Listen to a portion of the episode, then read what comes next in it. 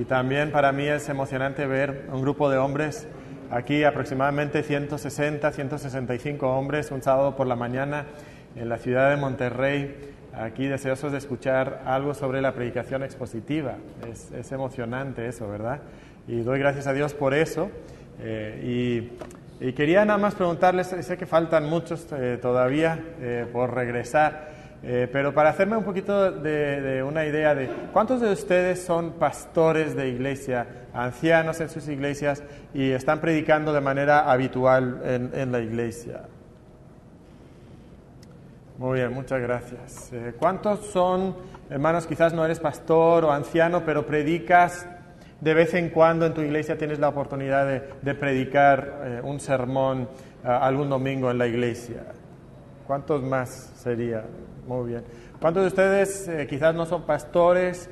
ni predican en la iglesia, pero enseñan escuela dominical o alguna clase quizás jóvenes o algo así. Muy bien, pues un buen grupo. Casi todos, creo que los que estamos aquí, eh, de alguna forma u otra, estamos eh, involucrados en el ministerio eh, de la palabra y es, es bastante emocionante eso. A mí me apasiona la, predicación expositiva, enseñar sobre la predicación expositiva, predicar expositivamente. hay pocas cosas que, que me encantan como, como eso.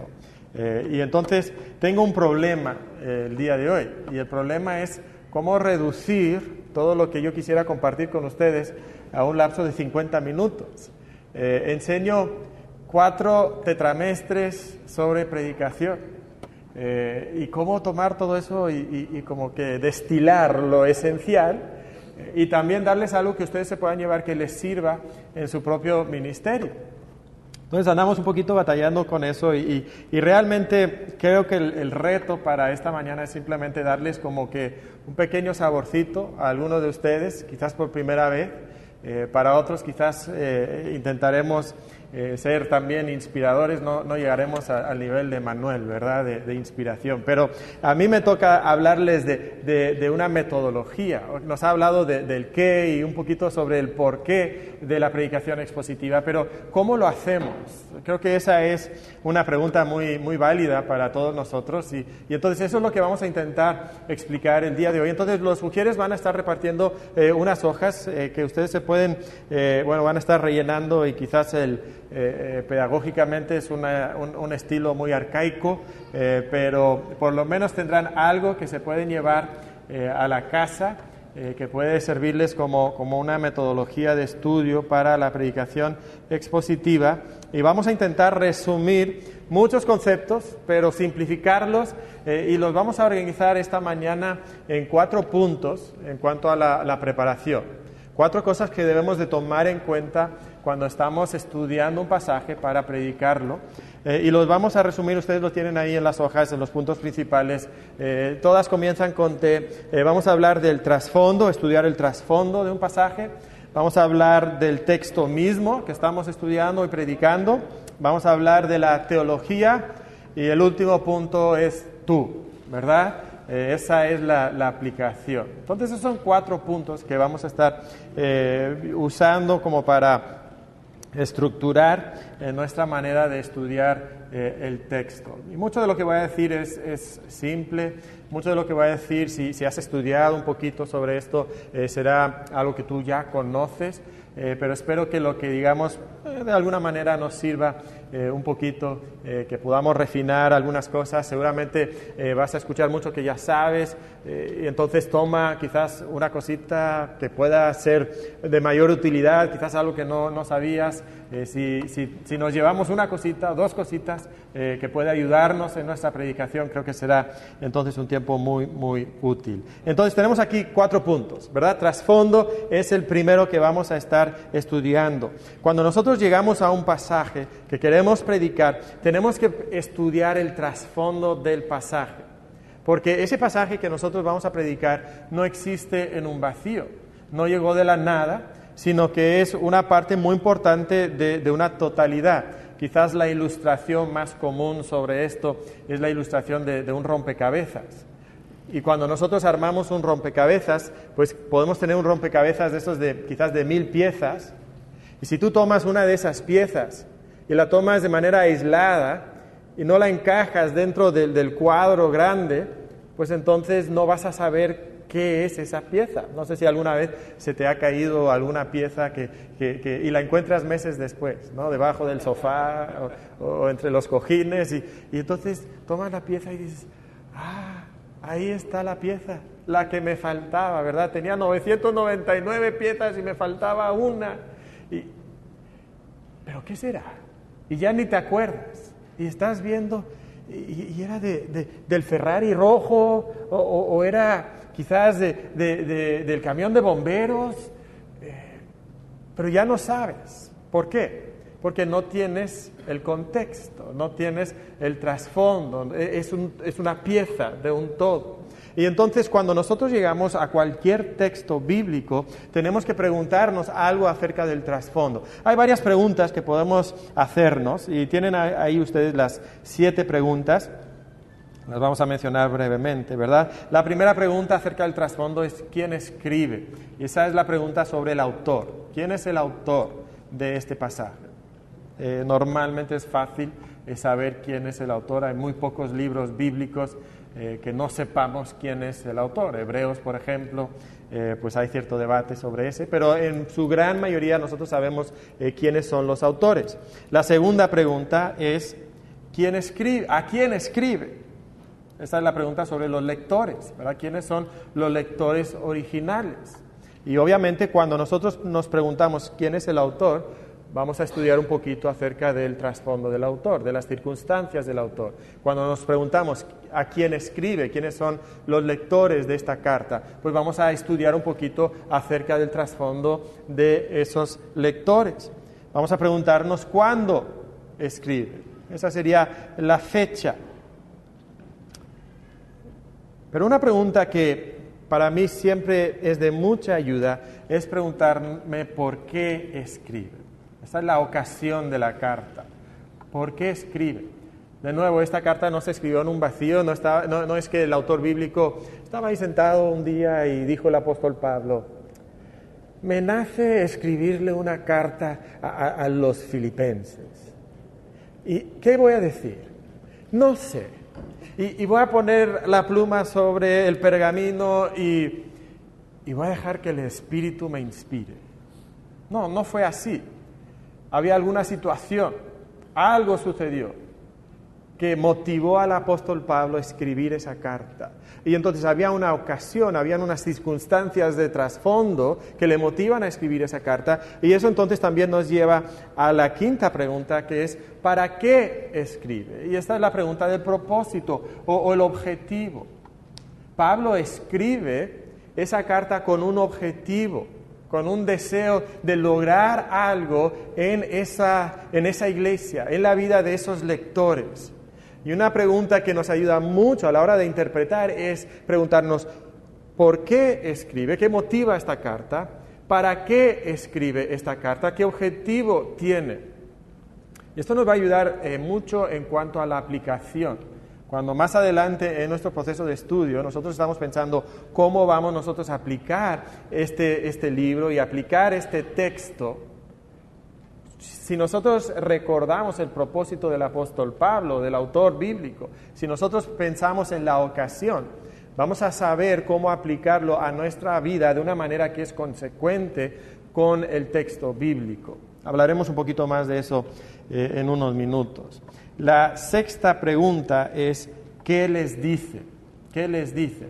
Y aquí recuerden que estamos hablando del mensaje, ¿verdad? Esa es la pregunta del mensaje, pero el mensaje del libro. Nosotros vamos a predicar un texto específico y ese texto específico va a tener un mensaje también, pero el libro en su totalidad también tiene un mensaje. Y entonces si yo conozco la totalidad del mensaje, el mensaje central, el tema principal del libro, entonces tendré una mejor posibilidad de interpretar correctamente este pasaje porque sé cómo integrarlo dentro de esa totalidad que es el mensaje que el libro tiene. La séptima pregunta es cómo se lo dice. Y aquí estamos hablando del bosquejo del libro, de la estructura del libro. Estamos aquí intentando discernir cómo nosotros podemos estructurar o encontrar la estructura que el libro tiene. Y de nuevo, como comentaba Emanuel hace un momento, mi responsabilidad como expositor no es inventarme mi propia estructura, sino es intentar entender la estructura que el apóstol Pablo o el otro autor bíblico le haya dado a ese texto. Menciono el apóstol Pablo mucho porque vamos a estar usando Filipenses como, que, como nuestro libro de muestra. Eh, yo quiero saber cómo es que el apóstol Pablo estaba estructurando su mensaje. Eso me va a ayudar de muchas maneras. Primero, para comprender el flujo lógico, del libro y cómo eh, encajar mi texto dentro de ese flujo lógico. Me va a ayudar en otras formas como eh, cómo dividir este libro en segmentos. probablemente no vas a predicar todo el libro de Filipenses en un solo sermón Quizás vas a hacer un sermón panorámico al inicio de una serie sobre Filipenses, pero es probable que tú vayas a segmentar el libro en diferentes porciones que son más manejables para predicar el domingo. Entonces quizás vas a predicar 6, 7, 8, 10 versículos en un sermón expositivo. Bueno, ¿cómo vas a escoger esos segmentos? Bueno, tú no los tienes que escoger. El apóstol Pablo ya segmentó su argumento, su flujo lógico, de cierta forma que te permite a ti entonces identificar esos segmentos y predicar esos segmentos cada vez que tú subes al púlpito domingo tras domingo. Y cuando nosotros entonces entendemos el trasfondo, vamos a poder, poder eh, encajar esa pieza dentro de la totalidad. Quisiera darles un ejemplo bíblico de cómo esto nos ayuda y en un momento llegaremos a Filipenses. Pero ¿se acuerdan de la historia de Jefté? En Jueces capítulo 11 es famoso ¿por qué? ¿Qué, es lo que hace que destaque Jefté? Eh, él dice, cuando sale a la guerra, ¿verdad? Hace un voto y dice que la primera cosa que salga a recibirle, él lo va a ofrecer como sacrificio, cuando él regrese victorioso. Y yo no dudo que él pensaba que iba a salir el perrito corriendo a recibirla, ¿verdad? Pero para su gran sorpresa y tristeza, lo que sale a darle la bienvenida no es el perrito, sino es su hija. Y entonces hay cierto debate dentro del mundo teológico si Jefté realmente sacrificó a su hija o si no sacrificó a su hija. Eh, he escuchado personas decir, no, pues cómo va a sacrificar a su hija, todo esto es Israel, este es el pueblo de Dios, el sacrificio humano era algo horrible para ellos, entonces seguramente no ofreció a su hija como sacrificio, sino que ella eh, pues hizo un voto de virginidad y se, y se, se entregó a, servir a Dios en el tabernáculo o algo así. Pero, ¿cuál es el objetivo, el propósito del libro de jueces?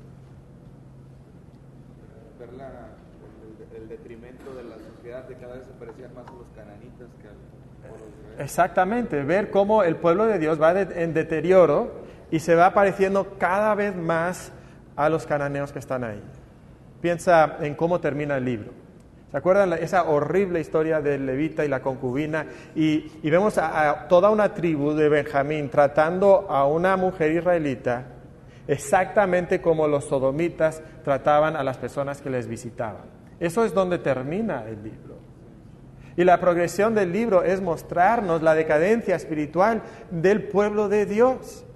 Y no solamente es el pueblo que se está aportando como los cananeos, sino que es también los jueces, los mismos líderes del pueblo de Dios, se están portando como cananeos. Y Sansón es otro ejemplo de eso, ¿verdad? Entonces, entendiendo el mensaje y la estructura del libro, ¿cuál es la conclusión más lógica, interpretativa acerca de ese pasaje? Es probable que Jefté sí llegara a sacrificar a su hija. Algo horrible, algo que Dios había prohibido, pero el mensaje, el objetivo del libro nos ayudan a entender e interpretar un pasaje específico. Si lo tomas en un vacío, no sabes cómo interpretarlo. Pero si lo tomas en el contexto, en mi opinión es bastante determinante que sí sacrificó a su hija. Ahora vamos a tomar el libro de Filipenses y vamos a aplicar un poquito estas preguntas. ¿okay? ¿Quién es el autor del libro de Filipenses? Es Pablo. ¿okay? Sabemos que es Pablo. ¿Qué sabemos de Pablo? Bueno, eh, voy a resumir un poquito porque andamos con prisa, hay mucho que decir, ¿verdad? Eh, pero es alumno, es alumno del ilustre rabino Gamaliel, fariseo de fariseos, si no era miembro del Sanedrín, era allegado al Sanedrín, perseguidor de la iglesia, pero es transformado por Dios, camino a Damasco, y luego Dios entonces le envía a los gentiles con el Evangelio. En ese segundo viaje misionero, por ahí del año 50 aproximadamente, él llega a la ciudad de Filipos, que es una ciudad llena de orgullo porque es colonia romana. Fue fundada por ex legionarios del César y entonces eran orgullosos por ser romanos y ser una colonia romana. Recordamos cuando él echa el demonio de una mujer esclava, entonces los dueños se enojan y arman ahí un revuelo y llevan al apóstol Pablo delante del tribunal y la acusación, ¿se acuerdan cuál es la acusación?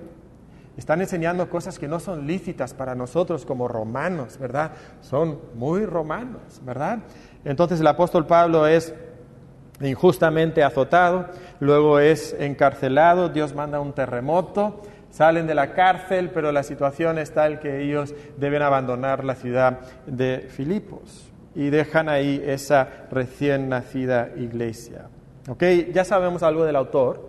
Ya hemos mencionado algunas cosas acerca de los lectores. Son los filipenses, son romanos, algunos detalles así que hemos comentado. ¿Cuándo se escribe el libro? Estamos hablando de aproximadamente una década después. La fecha más normal que se le asigna a Filipenses es el año 61. Pablo, ¿dónde está? Está en Roma, es prisionero en Roma. Y Epafrodito le trae una ofrenda de parte de la iglesia en Filipos.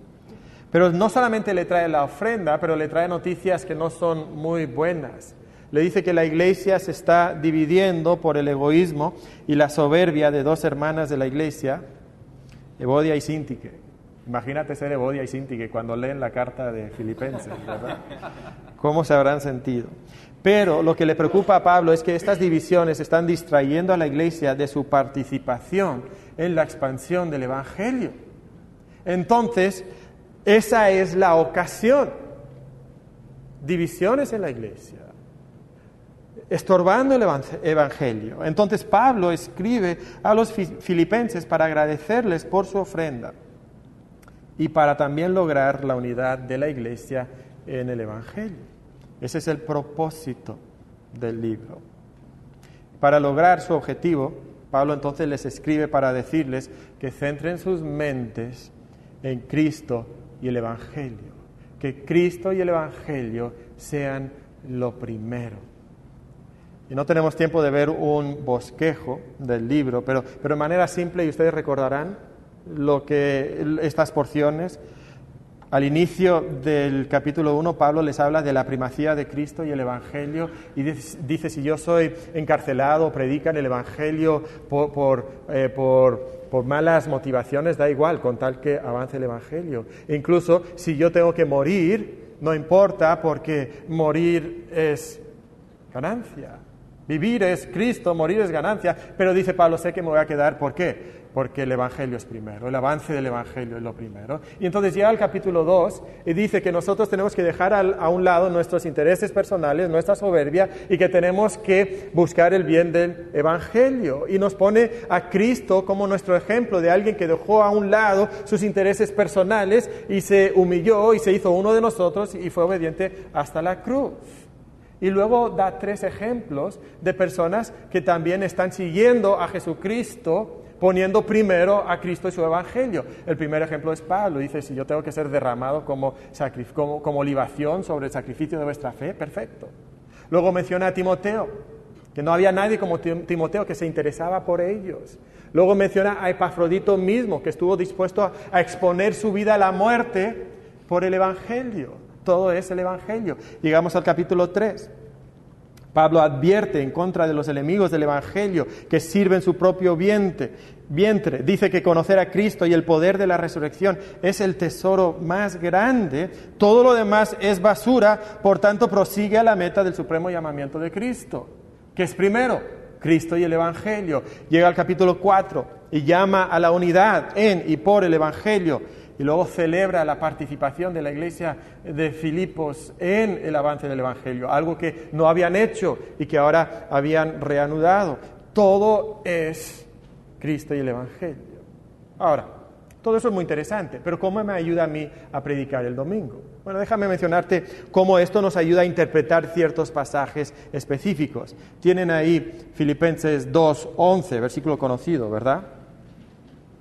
Dice en Filipenses 2.11 que toda lengua confiese que Jesucristo es el Señor para gloria de Dios Padre.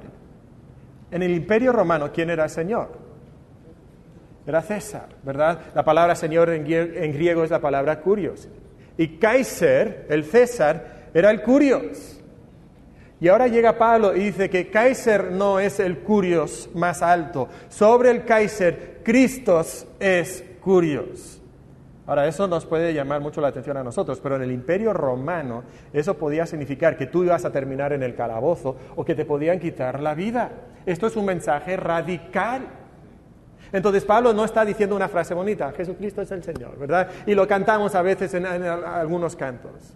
Esto es algo radical y si entendemos el trasfondo de los filipenses y del contexto del apóstol Pablo, nos ayuda a interpretar correctamente y entender el impacto verdadero que este mensaje debería de tener.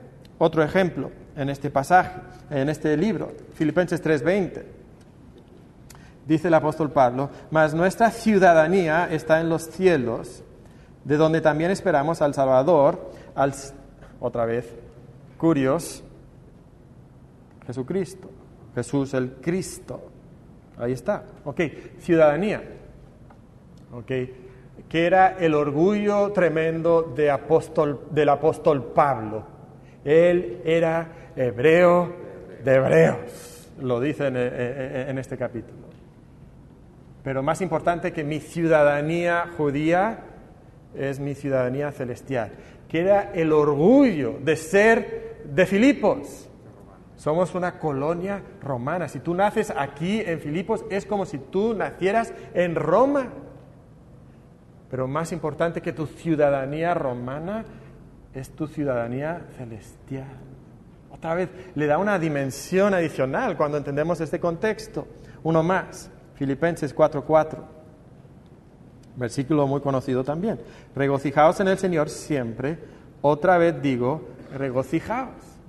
Es hermoso ese versículo y lo hemos usado muchas veces, seguramente cuando estamos en pruebas o alguien más está en pruebas. Bueno, regocíjate en el Señor siempre. ¿Ok? Pongámoslo en el contexto histórico. ¿Dónde está el apóstol Pablo? es prisionero en Roma. No sabemos si está todavía en la casa o si ya está eh, en la cárcel misma, pero sea como sea, no es una situación positiva. De hecho, sabemos incluso que el apóstol Pablo, como nos dice en este mismo capítulo, a veces prácticamente ni tenía cómo comer. Y en ese contexto el apóstol Pablo que dice, regocíjate en el Señor siempre. Es impactante eso, ¿no? Ah, pero recuerda una cosa más. ¿Qué pasó con Pablo y Silas cuando estuvieron en Filipos? Los arrestaron, los azotaron, los echaron al calabozo. ¿Y qué hicieron en el calabozo? Cantaron, Cantaron se regocijaron en el Señor. Es probable que algunas de estas personas que están escuchando la lectura de esta carta, en el momento que Pablo les dice eso, en su mente ellos pueden recordar a Pablo y Silas cantando en el calabozo. Si no lo escucharon, seguramente escucharon la historia. Y entonces cuando el apóstol Pablo dice, regocíjate en el Señor siempre,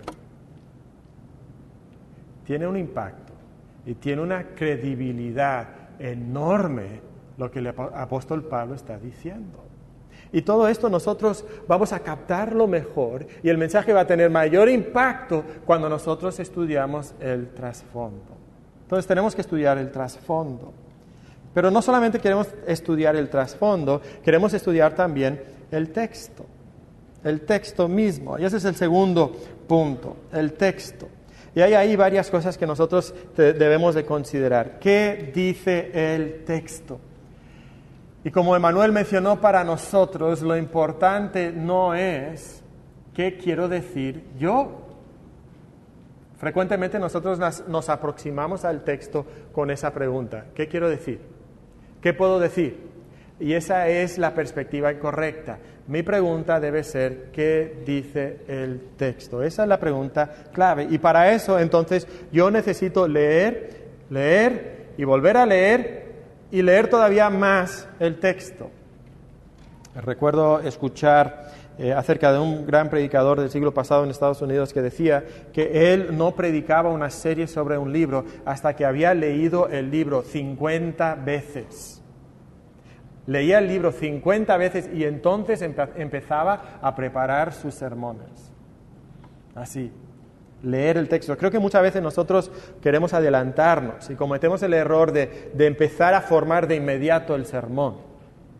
Y entonces ahora nosotros formamos el, sermón en vez de dejar que el sermón salga directamente del texto. Entonces lee el texto, vuelve a leer el texto, lee, lee y lee todavía más. Empápate del texto. Cuando estás leyendo el texto, algo que puedes buscar son aquellas, eh, aquellos conceptos repetidos y palabras claves. La repetición es muy, muy importante en el texto bíblico como una manera de enfatizar el día de hoy lo, usamos también. De hecho, hace un momento les dije, lee, lee, lee el texto. ¿Por qué dije, lee, lee, lee el texto? Porque quería enfatizar la importancia de la lectura del texto. En nuestro día, si nosotros queremos enfatizar algo eh, en algún medio de comunicación, tenemos muchas herramientas podemos ponerlo en negrita, podemos cambiar el tamaño de la fuente, podemos subrayarlo, pero en el, antiguo, eh, en el mundo antiguo la única manera que ellos tenían para enfatizar algo era repetición, repetición. Y entonces cuando nosotros encontramos, encontramos en un pasaje algún concepto que se repite vez tras vez, eso significa que era importante para el autor. Una de las primeras cosas que yo hago cuando estoy estudiando un pasaje, eh, yo copio el, pasaje y lo pego en un documento en la computadora y yo empiezo a, leer el texto y empiezo a, subrayar y a marcar en colores eh, todos esos conceptos que se van repitiendo. Entonces, por ejemplo, en el libro de Filipenses, muchas veces el apóstol Pablo usa palabras que hablan de nuestra mente, de lo que nosotros pensamos. Eh, incluso la palabra haya pues en vosotros este sentir. Literalmente es, es la palabra mente o pensamiento. Tengan el mismo pensar que Cristo. Y entonces cuando yo estoy leyendo el texto, yo empiezo a marcar con el mismo color todos todas esas palabras que hablan de nuestra mente. Y Pablo obviamente usa la palabra gozaos o, gozo, o regocijaos mucho en el libro de Filipenses. Y, ese gozo solamente fluye de Cristo y el Evangelio. Eh, pero empiezo a marcar ahí cada vez que mencione alguno, alguno de esos conceptos. Eso es muy importante, los conceptos repetidos. Debemos estudiar las palabras y sus definiciones. Yo normalmente busco por lo menos tres tipos de palabras cuando estoy estudiando un pasaje. Busco las palabras que no conozco, que no conozco su definición, eh, palabras que creo que son claves en el desarrollo del pasaje mismo, de este pasaje particular. Y luego también quiero estudiar cualquier palabra que es teológicamente importante. Y ya después de ciertos años de hacer esto, uno puede pensar, bueno, ya, ya me lo sé todo, ¿verdad? Ya he estudiado la justificación muchas veces, ya sé lo que es la justificación. Pero muchas veces conviene volver a repasar la definición de esas palabras y lo que nos están enseñando, porque eso va a reforzar este pasaje y lo que significa en este contexto específico. Entonces estudia esas palabras que son importantes en el pasaje. Usa un diccionario. Eh, si, si no conoces el griego el hebreo, puedes usar un diccionario español. Es mejor si puedes usar un diccionario griego o hebreo cuando estás predicando, porque te va a dar el significado de esa palabra en el idioma original, porque no siempre se traduce de la misma forma. Entonces estudia, estudia eso. Eh, no tienes que conocer, el día de hoy no tienes que haber estudiado griego y hebreo para poder estudiar eso. Debes tener cuidado eh, porque puedes cometer algunos errores, ¿verdad?, al no tener un conocimiento del idioma, pero hay muchos recursos que están disponibles para nosotros en línea que podemos usar para conocer lo que significa una palabra. Usa diccionarios teológicos también. Hay diccionarios teológicos, a veces son bastante gruesos y costosos, pero es una muy buena inversión cuando tú llegues a un pasaje que puedas estudiar lo que significan esas palabras. Estudia la gramática. No es muy común para nosotros ser eh, muy amadores de la gramática, pero en la gramática frecuentemente el autor bíblico refleja el flujo lógico de su argumento. Y a veces en las palabras más pequeñas del pasaje están las indicaciones de cuál es el argumento o cómo está organizando su argumento el autor. Entonces muchas veces en esas palabras pequeñas como por o porque encontramos causa y, efecto. A veces podemos encontrar en las palabras para qué o incluso por qué, el propósito o el resultado. Podemos encontrar en esas palabras de transición como sí, entonces, por tanto, asimismo, pero, porque, de la misma manera, cómo. ¿Qué nos está indicando el autor? El flujo lógico de su argumento.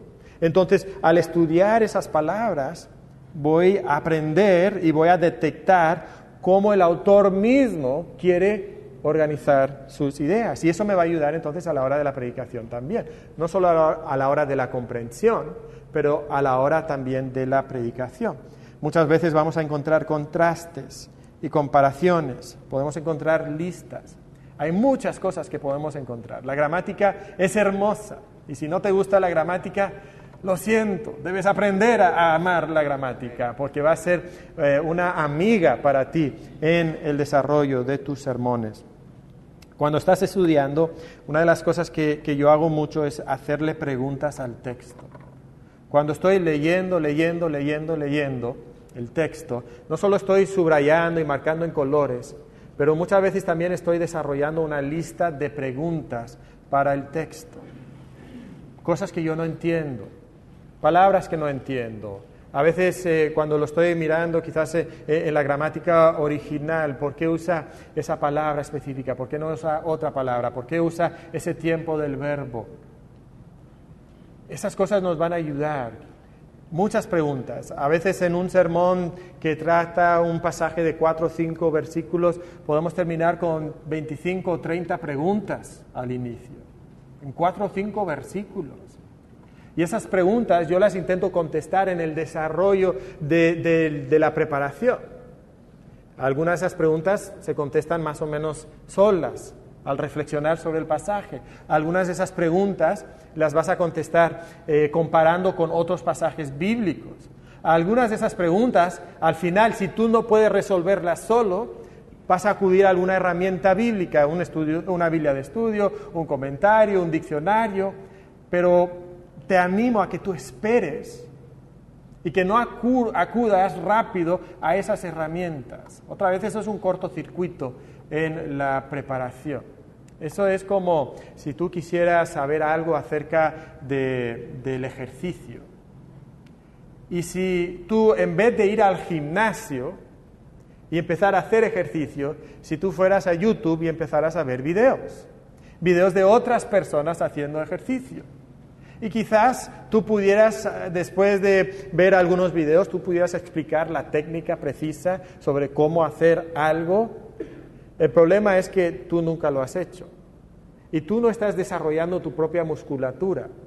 Y entonces todos nosotros necesitamos desarrollar el músculo por nosotros mismos. Sí, podemos aprovechar lo que otras personas han hecho, pero nosotros somos responsables de interpretar correctamente la palabra de Dios, de no solamente ver lo que otras personas han hecho y entonces decírselo a otras personas, ¿verdad? Tú pudieras ver un, un video de CrossFit y luego ir con tu amigo y decir, mira, en el CrossFit se hace así, así, así y así.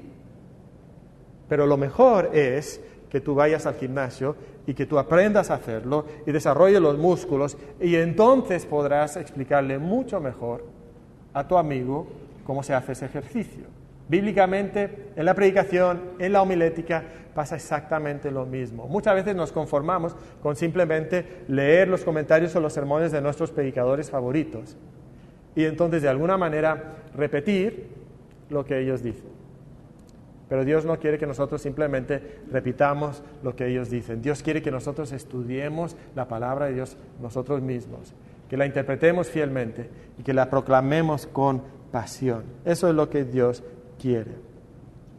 Entonces, si nosotros pensamos otra vez en este pasaje, algo muy importante, creo que número dos que tienen en sus hojas, es cómo influye lo que dice el pasaje anterior y el pasaje posterior. Esto es el contexto inmediato. Tenemos que considerar el contexto inmediato. Esto es uno de los elementos más importantes del estudio. Quisiera hacer aquí un pequeño ejercicio. Es la primera vez que lo hago, entonces voy a ver si sale bien. ¿ok? Pero voy a leerles algo. Voy a leerles algo. ¿Ok? Un párrafo. La pobre niña se encontró sola y abandonada en el inmenso bosque. Se moría de miedo y el menor movimiento de las hojas de los árboles le daba un sobresalto. No sabiendo qué hacer, echó a correr por entre espinos y piedras puntiagudas. Y los animales de la selva pasaban saltando por su lado sin causarle el menor daño. Siguió corriendo mientras la llevaron los pies y hasta que se ocultó el sol. ¿Quién es esa niña? Pudiera ser. ¿Quién es? A ver, no sabemos dónde está, no sabemos eh, quién es su identidad, no sabemos su ubicación histórica, de hecho ni sabemos si es una historia real o de ficción. Bueno, déjame leerte el siguiente párrafo, déjame darte el contexto. Entonces vio una casita y entró en ella para descansar. Todo era diminuto en la casita, pero tan primoroso y limpio que no hay palabras para describirlo.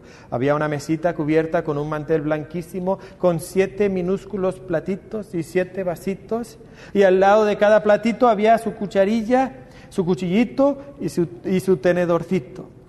Alineadas junto a la pared se veían siete camitas con sábanas de inmaculada blancura. ¿De qué estamos hablando? ¿De quién estamos hablando? Blancanieves, así es. Y, si hubiera duda, la siguiente oración, un poquito más del contexto, dice, Blancanieves, como estaba muy hambrienta, comió un poquito de legumbres, etcétera, etcétera. ¿Verdad? ¿Qué, qué vemos? Contexto, ¿verdad? Si tienes un poquito del contexto, te va a ayudar. Algunos sospechaban quizás que era Blancanieves ah, después de leer el párrafo. Aquí por lo menos alguien dijo Blancanieves. Tranquilo. Eh, siempre hay un alumno muy vivo, ¿verdad? Demasiado. Eh, quizás tú sospechabas eso, pero no sabías con certeza hasta que estudiaste el contexto, que viste el contexto. Y eso pasa muchas veces con el texto bíblico de la misma manera. Nosotros podemos llegar a un texto y si lo estudiamos de una forma aislada, podemos tener cierta sospecha de que eso es lo que significa, creo que eso es lo que me está diciendo, pero frecuentemente una de las mejores maneras de saber lo que realmente te está diciendo es considerar el contexto. Amplía la toma, velo desde una, eh, desde una perspectiva general eh, como si fueras a ver la foto en la caja del rompecabezas. Y ahora tú miras tu pieza y dices, ah, ya sé, ya sé dónde encaja.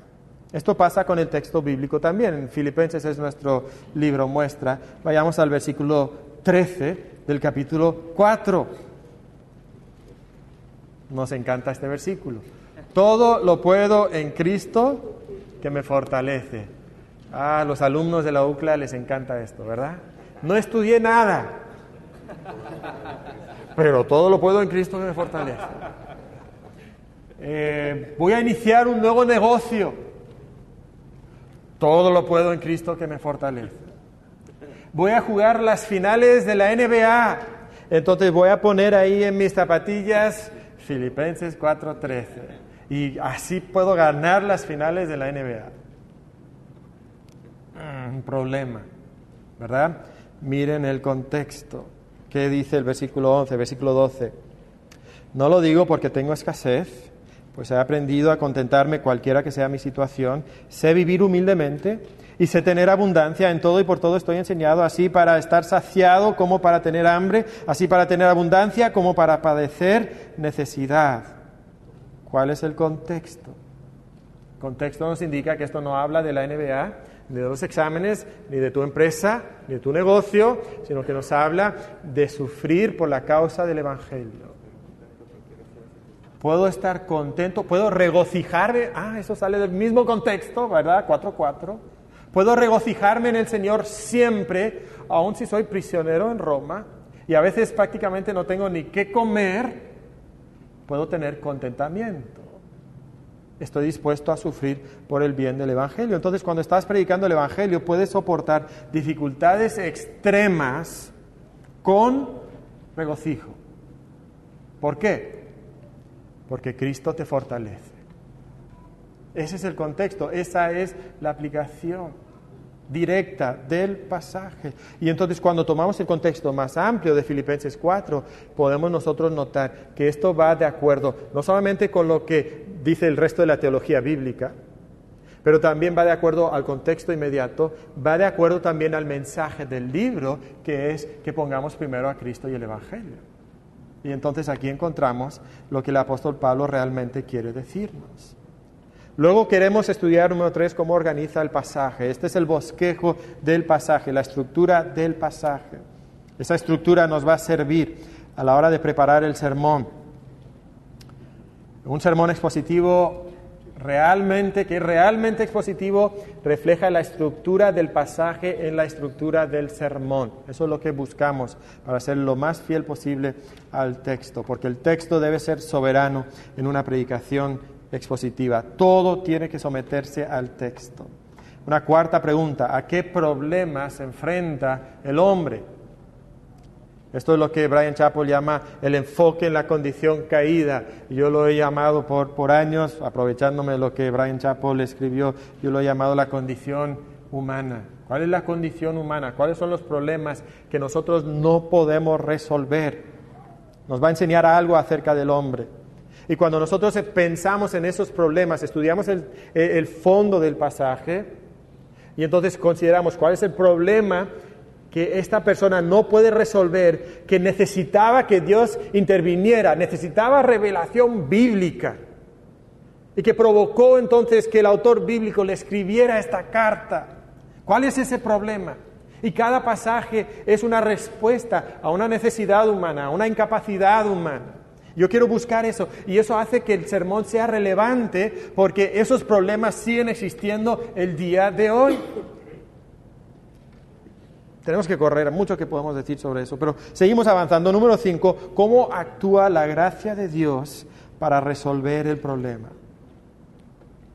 ¿Cómo actúa la gracia de Dios para resolver el problema? Y otra vez les animo a comprar el libro de Brian Chappell cuando salga en español en, unos meses. Eh, se supone que va a salir septiembre, octubre, por aquí, en estas fechas, eh, de la editorial Poema.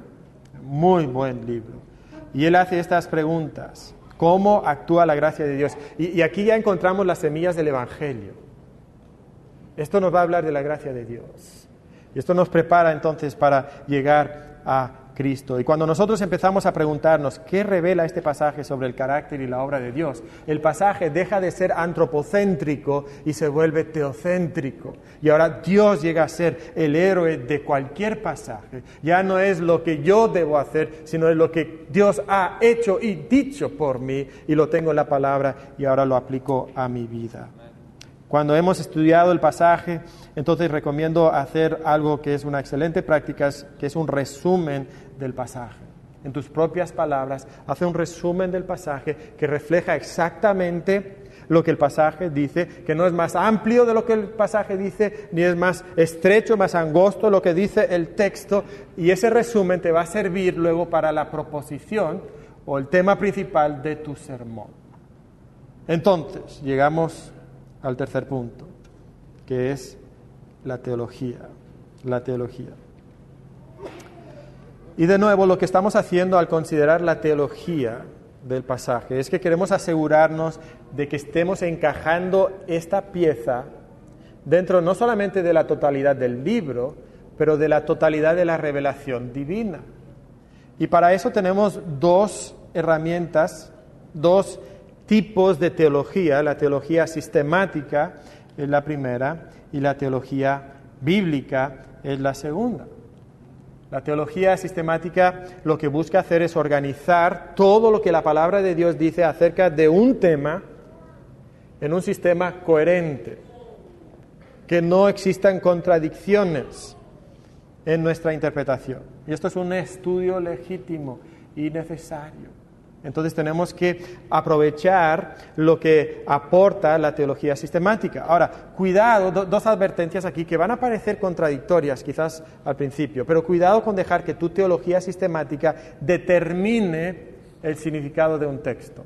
¿no? Deja que el texto diga lo que el texto dice. Y si tu teología sistemática contradice el texto, no cambies el texto, cambia tu teología sistemática. ¿Verdad? Ahora, a la misma vez, y esta es la advertencia contraria quizás, cuidado con interpretar un pasaje de una forma que contradiga la teología sistemática. A ver, espérame, no entiendo.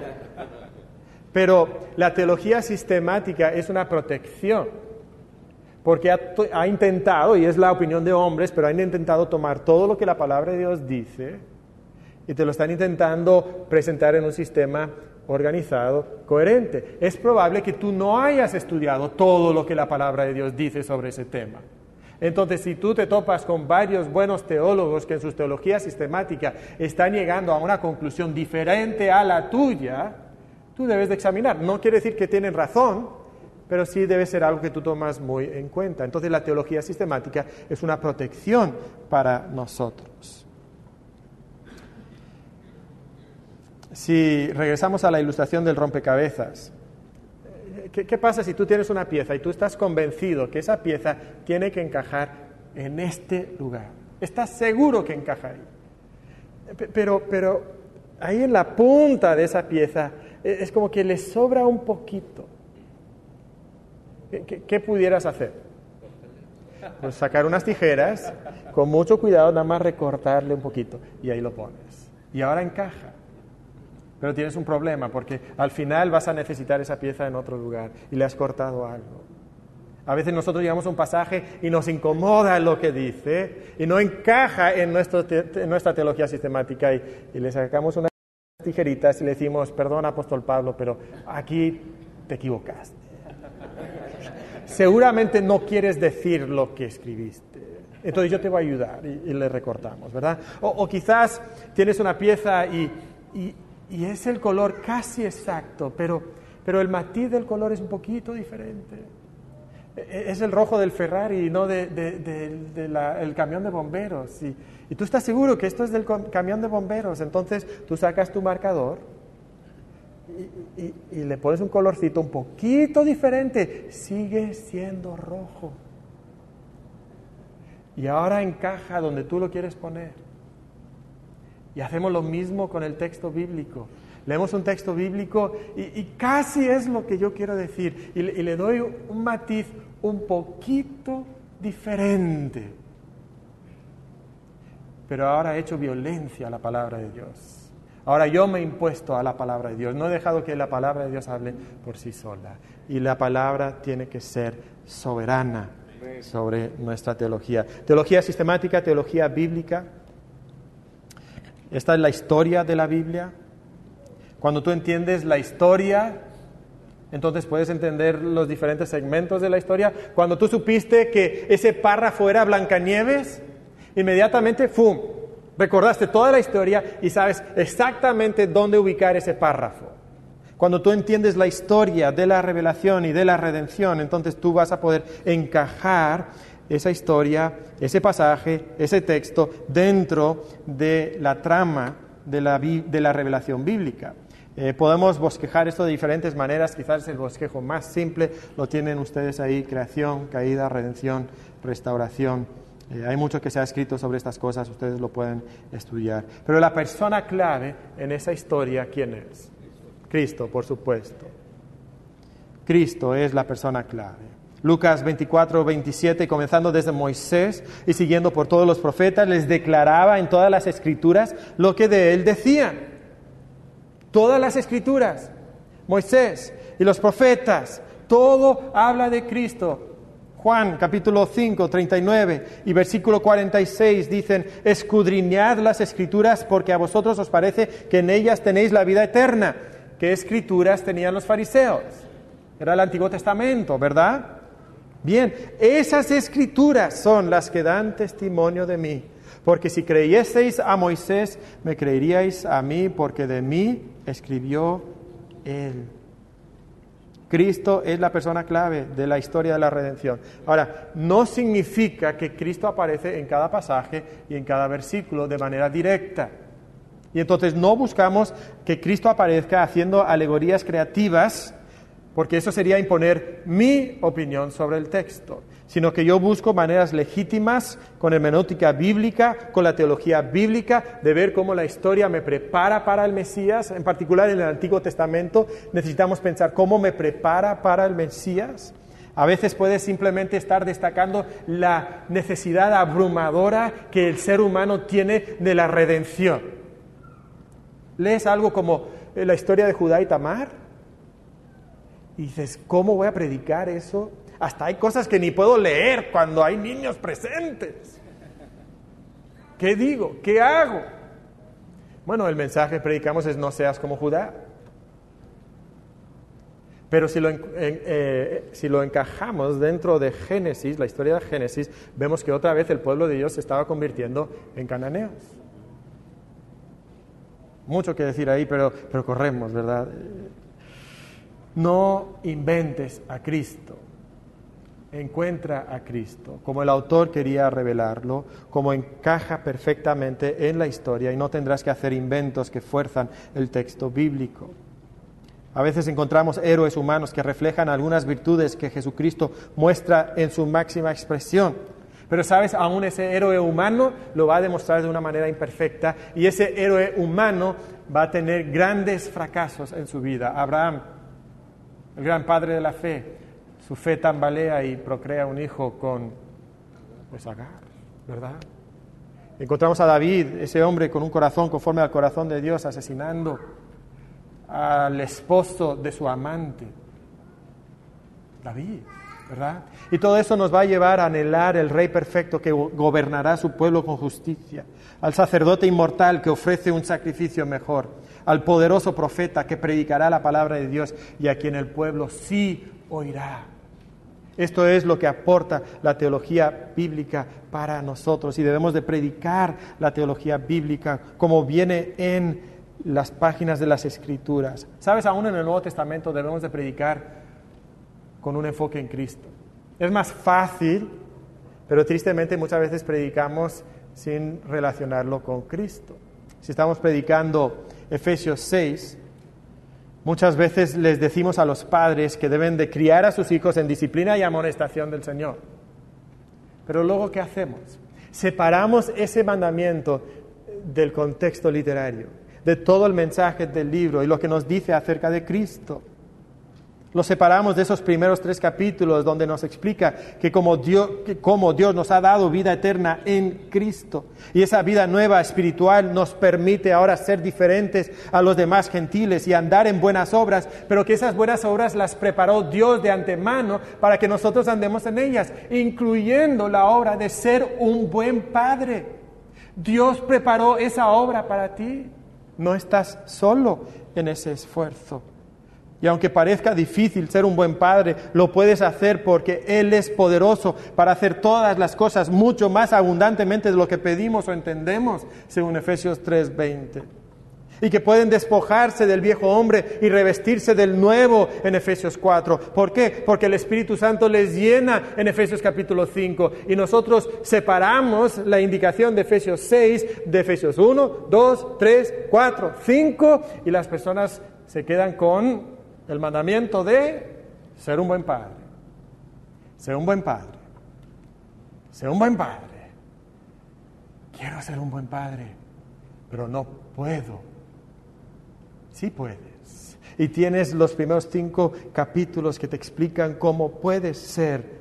Y todo esto sucede porque nos olvidamos de Cristo y de su obra y los dejamos solos a los padres, nadando contra la corriente de su propia carne y sin esperanza. Es como si le hubieras quitado la manguera al bombero. Les quitaste su herramienta principal y es Cristo y su Evangelio. Asegúrate de predicar el Nuevo Testamento con un enfoque cristológico. Llegamos entonces al último punto. Tú, tú. Aquí estamos hablando obviamente de la aplicación del pasaje. De nada nos sirve que, tengamos mucho conocimiento del pasaje si no lo ponemos en práctica. Eso es ser oidor y no hacedor, y eso es engañarte a ti mismo. Y en la aplicación el predicador busca que el oyente identifique cómo las verdades eternas de este pasaje transforman su vida en el presente. Y la aplicación es algo muy complicado, quizás más complicado de lo que nos imaginamos. A veces pensamos que es simple porque sabemos que un pasaje tiene una sola interpretación, pero muchas aplicaciones. Y ese dicho es verdad, pero nos puede llevar a pensar que entonces yo puedo aplicar el pasaje como a mí se me antoje. Y no es cierto. Mi aplicación debe ser consecuente con el mensaje y el propósito del libro y del pasaje específico que estoy predicando. El autor tenía un propósito en mente y mis aplicaciones deben de ser consecuentes con ese propósito, siguiendo la misma línea que el pasaje bíblico ya me ha trazado. Ahora, cuando hacemos aplicación, lo podemos enfocar en uno de tres aspectos. La cabeza, el corazón o la conducta. La cabeza, el corazón o la conducta. Hay pasajes donde el objetivo principal del autor es enseñarnos algo, que creamos algo, o quizás que no creamos algo. Nos, nos enseña la doctrina o nos advierte en contra de la herejía, del error. Esa es la cabeza. Luego el corazón, a veces Dios quiere estimularnos a amarle más, o quizás a odiar el pecado. Y entonces estimula nuestra visión interna de la grandeza de Dios, o nos habla de lo horrible que es el pecado y sus consecuencias. Eso es el corazón. A veces también vemos algo eh, eh, como el autor quiere que nosotros evitemos ciertos comportamientos o adoptemos ciertos comportamientos. Esta es nuestra conducta y vemos mandamientos que se dirigen a nuestra voluntad y a nuestra vida práctica. Esa es la conducta. A veces encontramos pasajes donde hay combinación de, dos o, o incluso los tres elementos, pero normalmente en un pasaje va a priorizar uno el autor cabeza, corazón o quizás conducta. Y entonces cuando tú identifiques el propósito principal del autor en el pasaje, estarás preparado para extraer una aplicación que es consecuente con su intención original. Ahora llegamos entonces al final a una advertencia. Evita el error de los extremos en la aplicación. Evita el error de los extremos en la aplicación. Y estoy hablando de dos extremos principalmente. Muchas veces en la aplicación nosotros podemos tener una perspectiva que la santificación es completamente de Dios. Y entonces el creyente no debe hacer nada. Depende de Dios. Dios lo hará. Él me hará crecer. Él me hará madurar. Y ese es un error.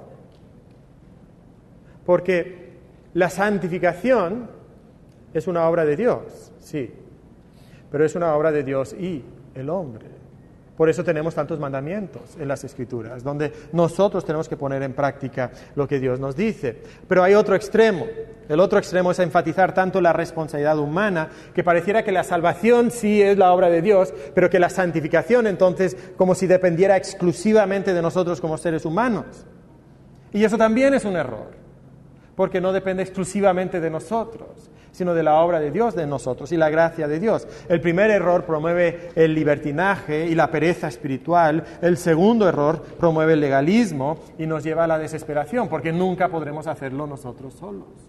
Entonces debemos de evitar estos errores, estos extremos, y debemos de identificar cuál es el error al cual nosotros nos inclinamos. Porque algunos se inclinan más a ser legalistas, otros se inclinan más al libertinaje, y tú debes de identificar cuál es tu error y protegerte contra ese error. Y creo que el apóstol Pablo, de nuevo en Filipenses, es nuestro perfecto ejemplo de esto. En Filipenses capítulo 2, en el versículo 12, nos dice que nos ocupemos de nuestra salvación con temor y temblor. Mira la gravedad, mira la solemnidad que el apóstol Pablo le da a este tema. Ocúpate de tu salvación y con temor, con temblor. Esto es algo serio. Depende de mí. Ah, pero Pablo quiere que no nos vayamos al extremo. Y entonces en el versículo 13, ¿qué nos dice? Nos dice en el versículo 13, eh, nos dice así, perdón, eh, no estaba en el pasaje nos dice, ¿dónde está? Filipenses 2, ahí estamos, ahora sí. Pero Dios es el que en vosotros produce así el querer como el hacer por su buena voluntad. Entonces, finalmente, mi participación se construye sobre la participación de Dios. Y sí, Dios es el que lo origina en mí, pero sí también tengo que poner de mi parte. Esto es lo que la Biblia enseña.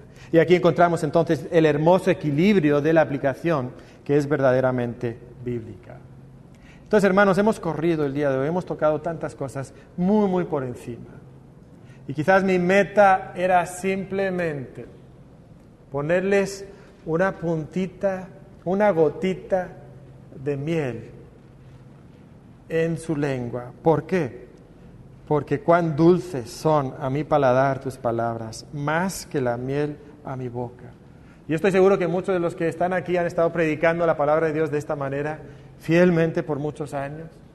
Y espero que si es así, sientas una pasión renovada por hacerlo. Si no lo has hecho, espero que esto despierte en ti un apetito que se, se convierta en un apetito voraz y que tú quieras estudiar más, que tú quieras aprender más, que tú quieras leer más, no para conocer más, sino porque creemos que este libro es palabra de Dios, que es inspirado, que este, esta palabra es viva y eficaz, que es poderosa, que es lo único que realmente puede transformar a las personas de nuestra iglesia, es lo único que puede forjar en nosotros la imagen de Jesucristo, es este libro. Entonces, hermanos, seamos fieles proclamadores de esta palabra. Seamos fieles a su significado, seamos fieles a sus aplicaciones, vivámoslo en nuestra vida y proclamemos esta palabra también desde el púlpito cada domingo cuando nos subamos al púlpito. Vamos a orar. Padre, gracias por este libro. Señor, es hermoso este libro. Perdónanos por haberle puesto nuestros propios matices y haberle recortado esas partes que no nos gustan Perdónanos por haber sido ligeros con el trato que le damos, Señor. Ayúdanos a ser fieles a tu palabra, a proclamar esta palabra como merece ser proclamada, porque ella es la solución, la esperanza que nosotros tenemos en nuestra vida. Señor, necesitamos esto de ti. En nombre de Cristo lo pedimos. Amén.